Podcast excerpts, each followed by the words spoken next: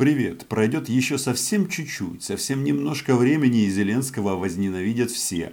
Возможно, кроме Мендель и его семьи. Возненавидят его сторонники, люди, которые за него голосовали, ну и, естественно, а, политическим оппонентам ненависти и негативных эмоций по отношению к действующему главы, главе украинского государства не занимать. И произойдет это в первую очередь исключительно из-за бездействия президента Украины. Ну и, естественно, отсутствия какой-то элементарной коммуникации с обществом. Потому что, по сути, офис президента сейчас, он реагирует исключительно на массовые посты и посты гнева и возмущения в Фейсбуке. Проходит ровно сутки или чуть-чуть больше, и после этого мы видим какую-то реакцию. Вот я читаю новости из Украины, и, конечно, они просто удручают. Сейчас новое обострение на линии фронта, хотя все а, бросают сейчас, что там, а, нехорошие слова и мысленно предметы в Зеленского, хотя почему это произошло, вот почему сейчас обострение на линии фронта, мы сегодня и поговорим. Меня зовут Роман Цымблюк, я корреспондент агентства «Униан» в Москве. Подписывайтесь, ведь здесь мы называем вещи своими именами. Хотя, конечно, иногда это очень сложно и больно. Совсем недавно я делал видео о том, что Путин встретился в режиме скайп-конференции со своим ближайшим окружением. Это а, постоянные члены Совета Безопасности, естественно, российского. И, среди прочего, первым а, было заявлено, что там было высказано разочарование – а, динамикой мирного урегулирования кризиса, как они тут пишут, на юго-востоке Украины. И, собственно, а, после этого мы видим обострение на линии фронта. Путин разочаровался, и сразу на российские а, комбатанты начали пытаться его каким-то образом очаровать, чтобы их предводитель, их вождь не расстраивался. Делается это исключительно а, для Зеленского, чтобы он а, себя проявил. Потому что вот эта вот позиция ни, ни вам, ни нам, она, естественно, Кремль не, не устраивает. Хотя, опять же, вот это разочарование, оно вызвано чем? Провалом переговоров в Берлине. Была встреча помощников глав государств нормандского формата. Украину представлял Ермак и Резников. В результате россияне сильно обиделись. И вот, а, чтобы как-то свою обиду а, направить в какое-то русло, они а, просто обостряют ситуацию на линии фронта. То есть очередной раз команда президента Зеленского не пошла на уступки на российским захватчикам и занимает а, четкую позицию в вопросах войны и мира. Но они эту позицию занимают четко, очевидно, в течение 11 часов переговоров. Но ничего, а потом об этом не рассказывают. Потому что не хотят расстроить украинского избирателя. По крайней мере, часть украинского избирателя, который теоретически готов голосовать за Зеленского. А ведь Зеленский что там нам говорил? Что нужно прекратить стрелять. Но разница все-таки есть между Зеленским кандидатом и Зеленским президентом. Ведь тогда, ну как бы это логично, обещать всем а, светлое будущее, причем в таком ключе, что наработать не надо, только проголосуй за меня и будет вам счастье. Эта формула, она используется всеми политиками, где а, проводится избирательная а, кампания, настоящая. Российская Федерация в данном случае не подходит в качестве примера. Но Зеленский он же и сейчас как бы занимает вот эту вот позицию о том, что как бы ничего не вышло, как бы никого не расстроить, не расстроить э, часть электората, которая а, почему-то считает, что именно Украина виновата в войне. Хотя это, как мне кажется, ну просто абсолютный кретинизм. Ведь если бы украинские танки были на Кубани, тогда можно было бы требовать от Украины прекращения боевых действий. Но мы-то в глухой обороне. Вот эти печальные новости. Каждый день мы видим массу сообщений из эм, штаба ООС о большом количестве раненых и погибших.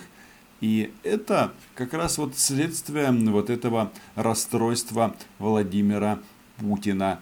И а, смотрите, а в конечном итоге на обстрел и э, украинской группы эвакуации и убийство украинского медика действительно был вынужден отреагировать Зеленский. Как говорится, не прошло и суток, и даже здесь они занимают вот эту вот двойственную позицию, не хотят назвать Россию агрессором, оккупантом и так далее, и так далее. Я не готов, кстати, за это упрекать Владимира Александровича, ведь это его стиль дипломатии, не драконить а, русского медведя, не раздражать Путина. Но, как вы понимаете, у Путина совсем другие задачи. И вот это вот молчание, оно никоим образом а, не поможет решению проблемы. По сути, оккупанты продолжают как бы а, встраивать украинские территории в состав Российской Федерации. Тут прямо говорят о том, что Донбасс это уже де-факто на Российской Федерации. Кстати, так это и есть. Там российские флаги, российская армия. Дмитрий Сергеевич Цимбулик, Роман, агентство «Униан». А, я хотел услышать ваш комментарий в связи с обострением ситуации на линии соприкосновения на Донбассе. А, вот э, вы неоднократно говорили о том, что э, у Кремля есть влияние на Ордло. А, Москва каким-то образом планирует вмешаться в эту конфликтную ситуацию? Вы знаете, я, честно говоря, не располагаю детальной информацией об этом. А, я сразу говорю, что мы на Ордло влиянием не располагаем. Мы э, располагаем определенным влиянием на самопровозглашенные республики. Э, но я не располагаю информацией об инциденте, поэтому я воздержусь от каких-либо комментариев.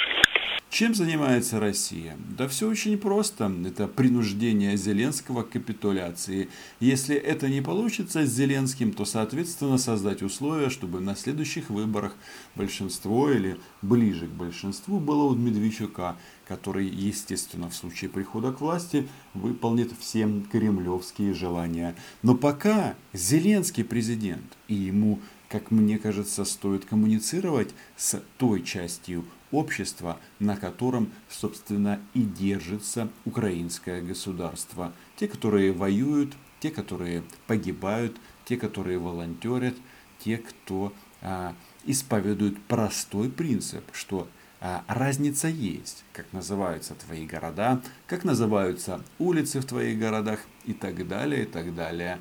Но, очевидно, наш Владимир Александрович продолжит такую а, политику рано или поздно ему все равно придется себя проявить. Вот совсем недавно, вчера, а, Виктор Медведчук, да, тот самый Медведчук, неожиданно вышел на связь с Дмитрием Медведевым. Они там проводили такую онлайн-конференцию, были представители разных государств. Ну, естественно, это было посвящено тому, что нужно снять санкции в ситуации эпидемии коронавируса. Ну, вы помните эту инициативу, когда а, Лавров и компания на весь мир заявляли, что вот, если у нас пандемия, то нужно срочно снять санкции, правильно, с российских друзей. Они отставили именно это, что, мол, Венесуэла, Иран, КНДР, ну а потом, естественно, снимем санкции и с Российской Федерацией. Эта тема не сработала. Но что а, Медведчук докладывал Медведеву?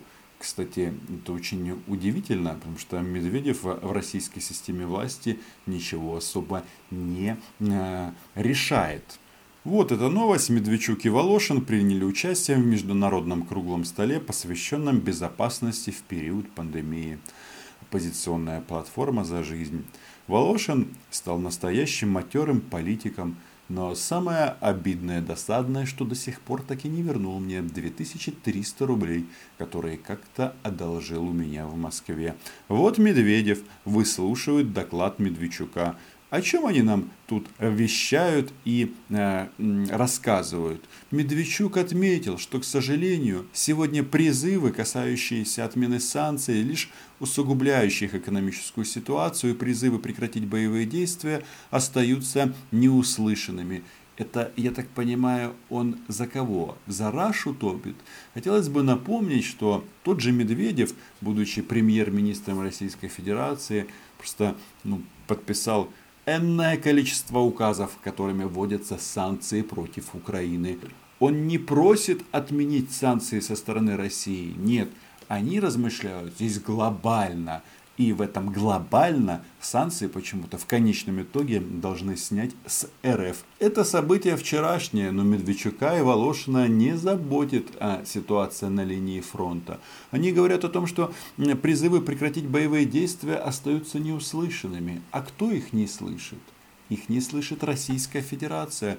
Почему бы им не сказать об этом Медведеву? Ведь да, Медведев, он как бы в российской системе власти приближен к нулю, но у него же есть выходы на первое лицо.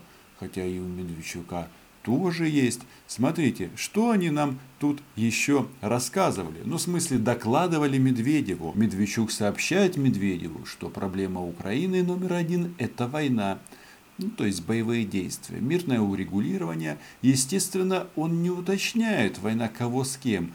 Складывается впечатление, что его не беспокоят российские флаги над Донецком и Луганском. Но он нам говорит следующее, что сегодняшняя власть господина Зеленского и его команды завела в тупик этот вопрос – так происходит, к огромному сожалению для нашей партии, которая предложила мирный план урегулирования и реализует его на всех уровнях уровнях, в том числе международном. Это очевидно, они говорят о нормандском измерении э, в парламентском таком разрезе. Э, нормандский формат на уровне э, парламентариев то есть депутатов Госдумы, которые голосовали за войну с Украиной, депутатов парламентов Франции и Германии. Украину, естественно, представляют исключительно УПЗЖ. Все это вызывает огромную озабоченность, и мы понимаем, что власть Зеленского не может установить мир на Донбассе, заявил а Медведеву Медведчук. А значит, это следующее, что Медведчуки очередной раз поклялись что они выполнят все а, хотелки Российской Федерации. Но когда они их выполнят, это не значит, что оккупированные территории вернутся в состав Украины. Это значит, что градус противостояния просто возрастет внутри самой Украины. Свободной Украины со всеми вытекающими последствиями ну что ж, пожелаем нашему действующему президенту мудрости и смелости. И даже ему рано или поздно придется называть вещи своими именами. Зеленскому придется сказать, что он не планирует капитулировать, если он не планирует сказать всем, и тем, кто поддерживает его, и тем, кто нет. Подписывайтесь, читайте наше агентство Нуниана и тот, кто хочет, может даже заглянуть на мой Patreon. Чао!